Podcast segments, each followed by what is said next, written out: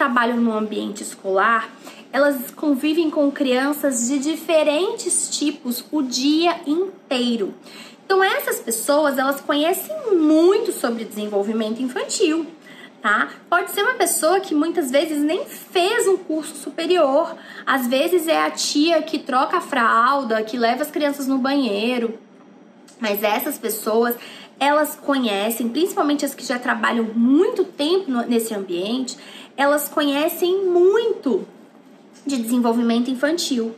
Então, quando você percebe que tem uma criança que tem algo diferente nela, você precisa comunicar o seu coordenador, tá? Você precisa começar a observar essa criança com, uma, com um nível maior de detalhes, chamar a psicóloga da escola e chamar esses pais para uma reunião.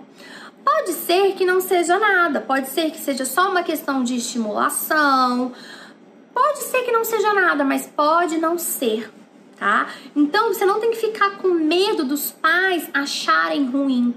E eu não acho que vocês devam uh, também, na hora de conversar com os pais, chamarem os pais para dentro da escola, levantarem hipóteses diagnósticas. Não, eu não acho que é isso que vocês têm que fazer.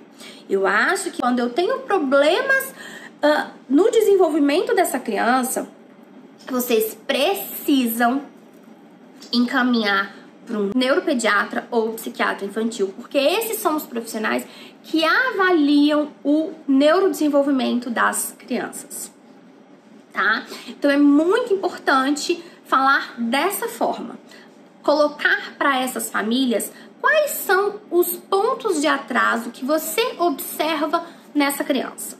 Olha, as outras crianças, elas já fazem isso, isso, isso e isso.